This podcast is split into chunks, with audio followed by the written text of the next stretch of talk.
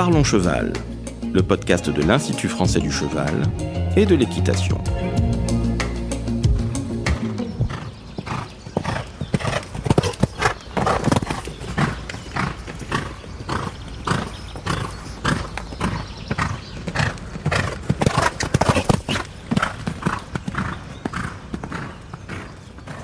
Bonjour, je suis Laurent Vigneault de l'Institut français du cheval et d'équitation. Aujourd'hui, on vous parle d'anticiper le marché du cheval de sport de demain. Pour ça, je reçois deux personnes. Alors, je reçois Françoise Chastanet, qui est ingénieure développement en économie, responsable de l'Observatoire de l'emploi et des métiers et des formations. Bonjour Françoise. Bonjour. Je reçois également Anne-Lise Pépin, qui est ingénieure développement en économie. Bonjour Anne-Lise. Bonjour Laurent. Alors je voudrais que Annelise justement tu nous définisses un petit peu comment a été bâtie cette étude qui a été réalisée en 2021, je crois 2022. Oui, c'est une étude qui a été réalisée en 2021 euh, qui est à l'initiative du Conseil emploi formation euh, de l'IFCE et qui a été menée euh, pour la SHF avec de nombreux partenaires. Donc le but de cette étude, en fait, c'était d'aider les éleveurs d'équidés de sport à anticiper le marché de demain. Et elle se compose en deux volets. Tout d'abord, un état des lieux avec une analyse de la situation actuelle, les éleveurs d'un côté, la demande de l'autre côté, le marché, et en deuxième, une analyse des évolutions futures du marché des chevaux de sport. Très bien. Alors justement, dans cette première partie d'état des lieux, on va essayer de définir un petit peu euh, quels étaient ces éleveurs. Euh, alors là, je m'adresse à Françoise. Est-ce que tu peux nous parler d'une enquête que tu as menée euh, auprès de ces éleveurs? Oui, donc en 2021, on a interrogé euh, les naisseurs euh, d'équidés euh, de races de sport loisirs ayant fait naître au moins un poulain entre 2017 et 2020. On a récolté ainsi environ 2100 réponses. Oui, ce qui est déjà très important. Alors il y a d'un côté des éleveurs professionnels et de l'autre des éleveurs amateurs. Comment se définissent ces deux catégories? Alors ces deux catégories se distinguent, on le verra plus tard, on a fait des profils pour notamment les éleveurs professionnels. Par contre, entre amateurs et professionnels, parfois la frontière peut être mince. Nos amateurs, ils produisent, c'est vraiment pour leur plaisir, pour le loisir, sans ambition économique, mais on verra cette ambition économique n'est pas toujours discriminée. Et c'est eux-mêmes qui se définissent comme amateurs Dans l'enquête, oui, suite aux enquêtes qu'on a réalisées sur le terrain, où on a essayé de mieux comprendre les différences entre professionnels et amateurs, au final, on a décidé de se calquer sur leur ressenti. Alors on va d'abord s'intéresser aux éleveurs professionnels. Quelles sont les grandes tendances? Alors les grandes tendances qu'on a pu observer chez les éleveurs, donc professionnels. La première, c'est qu'au final, on a quand même des éleveurs professionnels qui ont peu d'ambition économique. On a une rentabilité qui est rarement atteinte. Une deuxième euh, tendance, c'est euh, une diversification d'activités qui est très présente chez les éleveurs professionnels. Il n'y a pas que de l'élevage qui est euh, réalisé sur euh, beaucoup de structures. Il y a également des prestations en lien avec la reproduction, euh, l'élevage, le poulinage, etc. Les éleveurs purs sont très peu nombreux. On verra, il y en a quand même quelques-uns, mais il y a souvent des activités à coller. La diversification d'activités est importante. Troisième autre tendance, on a souvent des stratégies de vente qui sont jugées plutôt opportunistes. Donc euh, on a un bon gros tiers des éleveurs professionnels euh, qui vendent à tout âge euh, quand le client se présente. Quand le client se présente, oui. Dernier point, la sous-traitance de la valorisation. Alors oui, donc parmi les questions qu'on leur posait, on a pu mettre en évidence qu'il y avait un niveau d'insatisfaction au niveau de la sous-traitance de la valorisation il y a un problème de confiance entre les cavaliers et les éleveurs qui a été mis en, évidence. On y reviendra tout à l'heure. Alors maintenant, dans ces professionnels, tu as scindé ça en quatre grandes catégories. Qu'est-ce que tu peux nous dire là-dessus? Alors on a euh, établi donc quatre profils, quatre profils qui se répartissent à peu près euh, un quart euh, pour chacun. On a l'éleveur qui vide son élevage, donc celui-là, son l'activité d'élevage équin est son activité euh, professionnelle principale. Il a toutes ses activités euh, dans le cheval, il a plutôt un objectif de rentabilité sur cet élevage équin. Sa situation économique, euh, c'est plutôt un revenu, il arrive à se dégager un revenu. Également sur ces structures qu'on retrouve le plus souvent des salariés, euh, il a des prestations d'élevage aussi qui sont jugées essentielles, qui contribuent euh, entre 10 à plus de 50% de son chiffre d'affaires. C'est quoi? C'est de la pension, des activités de reproduction? C'est ça, tout ce qui est euh, prestations autour de l'élevage. Et un dernier paramètre nous a également permis de différencier les quatre profils d'éleveurs professionnels, c'est le revenu du foyer. Donc pour ces éleveurs qui vivent de leur élevage, le revenu de leur foyer est plutôt inférieur à 20 000 euros annuels. Ouais, ce qui est assez faible. Hein. Les autres catégories, elles, on peut les considérer comme une activité secondaire? Donc tout à fait. Il y a trois autres profils d'éleveurs professionnels pour lesquels l'activité d'élevage équin est une activité euh, secondaire. Donc l'un des trois qu'on a appelé le polyéleveur, donc c'est un agriculteur diversifié équin. Il a une activité agricole traditionnelle accolée, production ovine, bovine, céréalière, etc. Il a donc un objectif de rentabilité sur son élevage équin et il est plutôt à l'équilibre euh, recettes-dépenses sur cette activité d'élevage équin. Il a également des prestations d'élevage qui sont accolées, qui sont essentielles, qui contribuent entre 10 et 50% de ce chiffre d'affaires en lien avec l'élevage équin. Il vend plutôt des chevaux débourrés et le revenu de son foyer, à lui, oscille entre 20 000 et 40 000 euros annuels. Alors on a une autre catégorie, c'est plutôt les éleveurs qui se lancent dans l'activité oui, l'éleveur qu'on a appelé qui se cherche, qui démarre son activité. Donc celui-là, il a plutôt au démarrage d'un objectif de rentabilité modéré, plutôt un objectif d'équilibre. Euh, il a une situation économique qui est plutôt à la dépense. Il peut proposer également quelques prestations d'élevage, mais euh, souvent ça représente moins de 10% du chiffre d'affaires. Oui, donc celui-là, il est en phase de démarrage. Alors la dernière catégorie, c'est une catégorie dont peut-être certains d'entre nous se retrouveront, les passionnés. Le passionné, donc celui-là, il n'a pas d'autre activité agricole. Euh, L'élevage équin, pour lui, c'est une dépense. Il propose souvent pas de prestations. Il réalise le débourrage et la valorisation de ses chevaux souvent à l'externe et le revenu de son foyer oscille entre 40 à plus de 100 000 euros. Alors, on va passer maintenant aux éleveurs amateurs. On les considère comme des clients euh, ou comme des concurrents? Alors, les éleveurs amateurs, ils sont souvent critiqués, mais ils sont également choyés par les éleveurs professionnels parce que ce sont quand même des consommateurs de prestations chez les éleveurs professionnels. Oui, c'est non négligeable. Hein. 7 éleveurs amateurs à peu près sur 10 achètent des prestations en lien avec la reproduction, mais pas que, ils sont aussi consommateurs des autres prestations.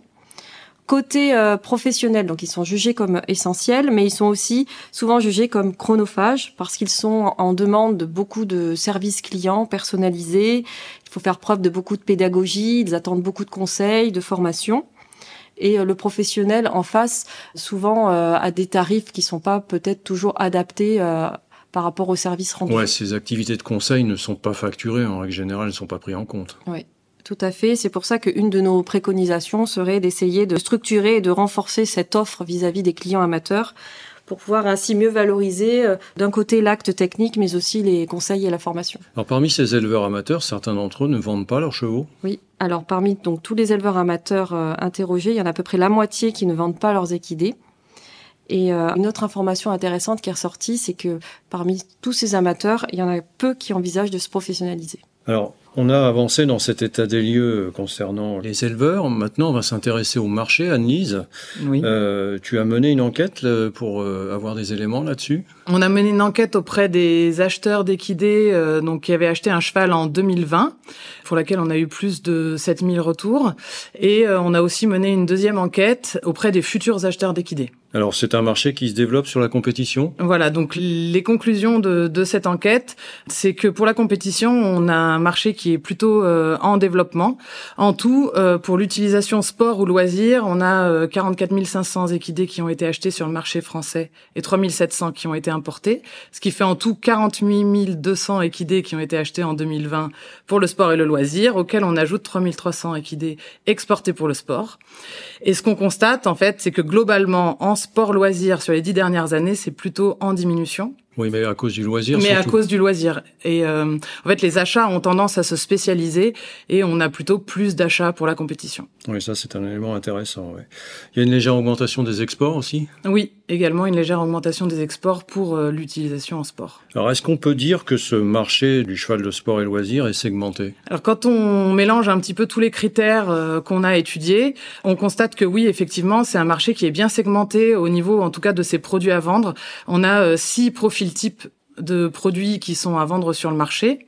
Premier profil, c'est les jeunes chevaux euh, qui sont achetés pour la compétition ou le loisir, qui sont donc plutôt jeunes, euh, achetés jeunes et non valorisés, et qui sont de race spécifique à leur euh, future utilisation, c'est-à-dire race de sont sport. Plutôt achetés auprès de l'éleveur. Voilà, plutôt achetés auprès de l'éleveur, exactement, et plutôt par euh, soit des professionnels qui cherchent des chevaux verts à valoriser, soit par des amateurs qu'on a appelés euh, passionnés isolés, qui sont des amateurs qui cherchent des chevaux verts à faire à leurs mains et qui souvent sont hors structure. Alors ensuite, on a des chevaux qui sont là plus âgés, prêts à concourir. Oui, on a toute une gamme de chevaux qui sont achetés prêts à concourir, un peu plus âgés, de 4 à 10 ans, qui sont achetés pour la compétition ou pour la valorisation et qui sont de race de sport. Ils sont achetés, eux, à des marchands et des cavaliers professionnels plutôt, ou alors à des particuliers en seconde main.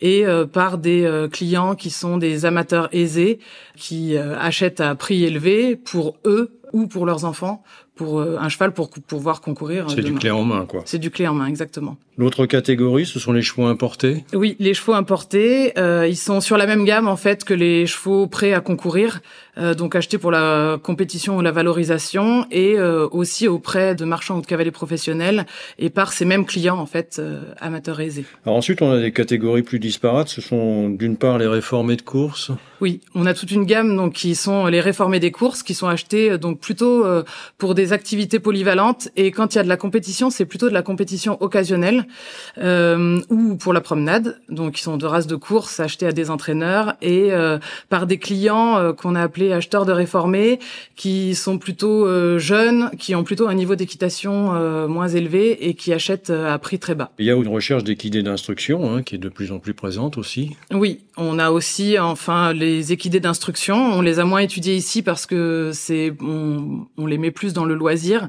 et aussi les équidés qui sont achetés pour la euh, l'équitation d'extérieur. Donc on peut dire que d'une façon générale, ces achats sont guidés euh, par un besoin de confiance, non? Alors oui, euh, parce que en fait, une transaction c'est un produit, mais c'est aussi un acte d'achat. Oui. Et donc il y a des besoins en fait qui sont ressentis par l'acheteur lors de cet acte d'achat.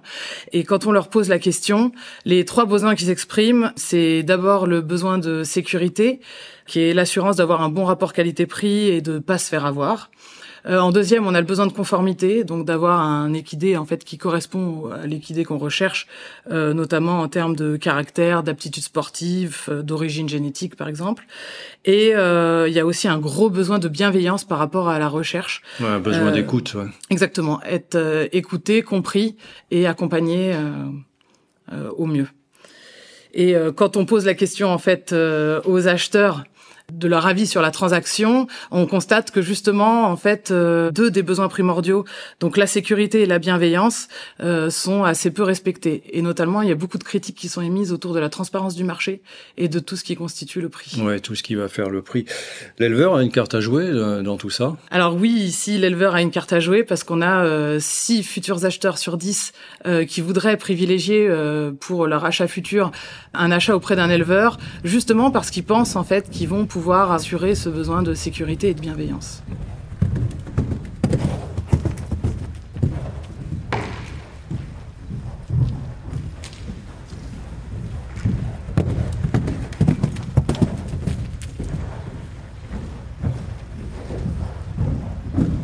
Alors maintenant, on va se tourner un petit peu vers l'avenir. Euh, comment peut-on anticiper ce marché du cheval de sport de demain? Euh, Là aussi, je crois que tu t'es penché sur cette question. Alors oui, on a euh, réalisé donc euh, une analyse prospective euh, pour voir un peu l'évolution du marché du cheval de sport de demain. Donc une première analyse qualitative et ensuite une analyse quantitative dont on parlera tout à l'heure. cette analyse en fait, elle s'est basée donc sur les deux enquêtes qu'on a citées précédemment, mais aussi sur des entretiens qui ont été réalisés auprès d'experts de la filière et également auprès de l'analyse des bases de données et de toutes les enquêtes qu'on a réalisées à l'observatoire depuis des années euh, sur le marché. Et vous avez isolé six facteurs, hein, je crois. Voilà. Donc au niveau qualitatif, on a isolé euh, six facteurs euh, d'évolution qui sont susceptibles d'impacter le marché. Alors quels sont ces facteurs? Alors le premier, c'est la digitalisation. C'est un signal qui est fort. Donc c'est l'utilisation d'Internet dans la démarche d'achat. C'est un signal qui est fort parce qu'on a quatre euh, acheteurs sur 10 qui repèrent leur équidé à vendre sur Internet. Mais euh, c'est quand même un signal qui a un petit peu ses limites parce que quand on pose la question, on a un futur client sur deux qui est complètement réfractaire à l'utilisation d'Internet dans l'achat du cheval. Donc attention euh, là-dessus pour les éleveurs à ne pas trop non plus compter sur uniquement la digitalisation pour vendre les chevaux. En deuxième facteur, on a la transition écologique. Donc c'est un signal qui est fort dans la population, qui est pas pour le moment évoqué dans les démarches d'achat. Oui, très peu. Hein. Très peu, ouais, évoqué euh, dans les raisons de l'achat, mais par contre, on a quand même euh, sept futurs clients qui sont vraiment sensibles au respect de l'environnement dans la production du cheval. Oui, donc un facteur qui pourrait devenir important à l'avenir. Le facteur suivant, c'est le bien-être. Oui, le bien-être animal. Donc on a une prise en compte qui est très forte et de plus en plus forte euh, dans la population et dans les futurs acheteurs.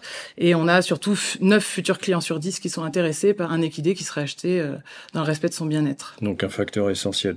Alors, le facteur suivant, lui, est intéressant parce que là aussi, on est vraiment dans la prospective, c'est l'évolution des pratiques équestres. Alors euh, oui, l'évolution des pratiques équestres. Donc on s'est posé la question de ce facteur parce que c'est un signal qui avait été très fort entre 2010 et 2015, avec une grosse augmentation des chevaux qui étaient achetés euh, uniquement pour travailler à pied. Euh, là, il apparaît un peu moins fort maintenant. C'est plutôt entré dans les mœurs, mais par contre, il apparaît important que ce soit pris en compte, pas forcément pour le cheval lui-même, mais dans la compréhension du besoin par le vendeur. Donc des évolutions à prévoir là aussi. La concurrence internationale est un des facteurs aussi qui peut jouer? Oui, bien sûr, la concurrence internationale. Euh, il y a deux euh, raisons pour lesquelles euh, les gens achètent des chevaux importés. Première raison, bah, parce qu'il n'y a pas l'offre en France donc pour les chevaux de dressage par exemple, ou, certains poneys. Et deuxième raison, qui n'est pas vraiment une raison, en fait, les gens euh, achètent des chevaux importés, mais ils savent pas du tout qu'il a été importé. Et donc là, il y a euh, quand même 7 sur 10 veulent acheter un cheval français. Hein. Voilà, il y a quand même 7 futurs acheteurs sur 10 qui veulent acheter un cheval français, et donc ce serait dommage pour les éleveurs de pas se, de pas mettre en valeur euh, leur savoir-faire et le fait de produire en France. Dernier point, les réformés de course. Alors oui, les réformés des courses, on s'est posé la question suite à la au souhait de diminution de l'abattage des chevaux de course par les sociétés mères euh, France Gallo et Le Trot, on s'est demandé si ça avait un impact en fait sur les achats pour la compétition. effectivement, oui, ça a un impact puisqu'on a une, une augmentation d'achats de pur sang et de trotteurs pour la compétition. Mais par contre, on l'a vu tout à l'heure, c'est pas les mêmes clients non, c'est pas On est sur un créneau pour l'instant de personnes qui achètent à très bas prix. Quels conseils on pourrait donner aux éleveurs pour euh, s'adapter à ce marché de demain? Quel effet de levier il peut, les éleveurs peuvent avoir? Ouais, l'analyse de ces facteurs euh, d'évolution a permis donc de mettre en avant donc euh, des leviers. Premier levier, savoir mettre en valeur un équidé à vendre en fonction des moyens de communication utilisés. ne pas mettre surtout de côté la relation directe au client ou la relation aux intermédiaires au profit du numérique. Oui, ça reste essentiel. Voilà, ça reste essentiel. Euh, valoriser ces pratiques d'élevage en termes de bien-être et d'environnement. Mhm. Il y a des labels hein, qui le permettent aujourd'hui. Ah oui, il y a des labels qui le permettent. Et puis, euh, bon, c'est quelque chose qui n'est pas forcément très difficile à valoriser dans l'élevage équin français. Euh, mettre en avant aussi le respect du territoire et du savoir-faire local et ensuite euh, prendre en compte les nouvelles pratiques, euh, surtout dans la compréhension du besoin du client, pour que le client se sente euh, bien accueilli et, compris. Alors il y a un élément très positif sur cette étude prospective, hein, c'est que tu montres en fait que la demande reste toujours supérieure à l'offre. Alors oui, on a comparé au niveau quantitatif, le nombre de chevaux, en fait, de races de sport euh, qui étaient à vendre sur le marché entre 0 à 15 ans, euh, avec la demande, donc le nombre de chevaux recherchés sur le marché pour faire de la compétition. Et ce qu'on constate, c'est que effectivement, alors la demande est un tout petit peu moins dynamique par rapport à l'offre qui est très fluctuante, mais par contre, elle reste toujours supérieure à l'offre ce qui montre un potentiel de développement pour les, les producteurs. Et je crois que là-dessus, tu as développé trois scénarios. Oui, alors ces trois scénarios, euh, comme l'offre est plus euh, dynamique que la demande, ils sont surtout basés en fait euh, sur la production et donc sur les éleveurs.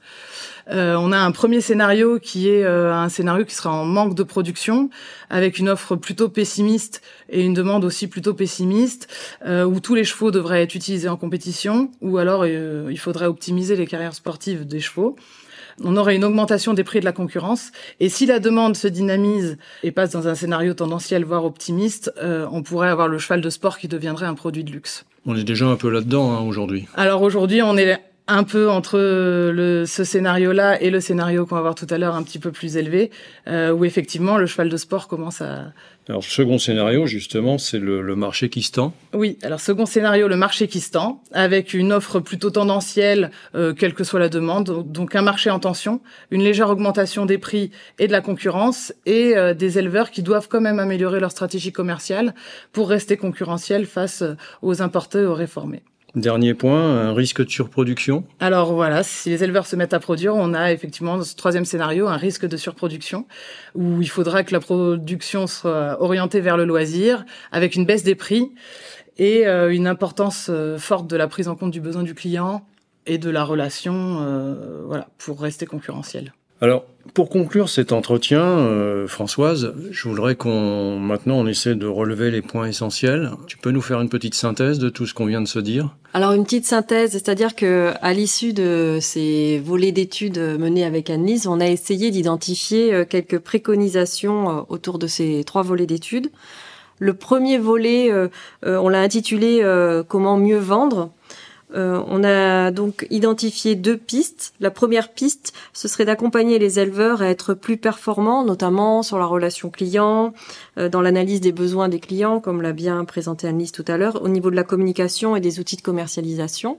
Une deuxième piste également, au niveau de ce volet mieux vendre, euh, ce serait de faciliter, d'assainir les transactions commerciales pour aller vers plus de transparence. Pareil, Annise a largement insisté sur ce volet de la transparence. Là, ça concerne surtout les intermédiaires. Hein. Oui, c'est ça, les intermédiaires lors de la vente des chevaux, que ce soit euh, le coach, le courtier, le marchand euh, ou n'importe quel autre type d'intermédiaire. Le deuxième point, c'est renforcer les interactions entre éleveurs c'est ça, euh, c'est un deuxième volet de préconisation, donc c'est aller chercher plus de revenus en favorisant les interactions avec les éleveurs. Donc ça passerait peut-être notamment par un développement, une structuration des prestations en lien avec l'élevage au niveau des éleveurs professionnels. Et puis surtout, il sera important de continuer de produire, de ne pas ralentir la production. Donc il sera important de professionnaliser et de sécuriser les parcours d'installation pour les éleveurs qui le souhaitent. Oui, on en parlera dans un autre podcast. Il y a la problématique des métiers aussi derrière, oui. Le dernier point, c'est la valorisation. On a souvent vu euh, que c'était un souci. Euh, qu'est-ce que tu peux nous dire là-dessus? Voilà, c'est le troisième volet de préconisation. Donc, on a intitulé Mieux produire. Ce serait notamment d'essayer de construire un réseau de valorisation des chevaux solides pour essayer de faciliter euh, euh, les échanges, la confiance, euh, le, travail entre les cavaliers professionnels et les éleveurs. Alors je précise que pour en savoir plus, hein, il y aura un certain nombre de liens dans la description du podcast hein, qui permettront d'aller plus loin. Merci Françoise. Merci Anne-Lise. Merci Laurent. Merci. Si vous souhaitez en savoir plus sur le sujet, rendez-vous dans la description du podcast où vous trouverez des liens utiles vers notre site internet equipedia.ifce.fr. Vous pouvez aussi nous rejoindre sur notre groupe Facebook Equipedia Science et Innovation Equine pour plus de contenu. Pour ne manquer aucun épisode, abonnez-vous, partagez, commentez et n'hésitez pas à laisser 5 étoiles sur Apple Podcast et Spotify. À très vite pour un nouvel épisode.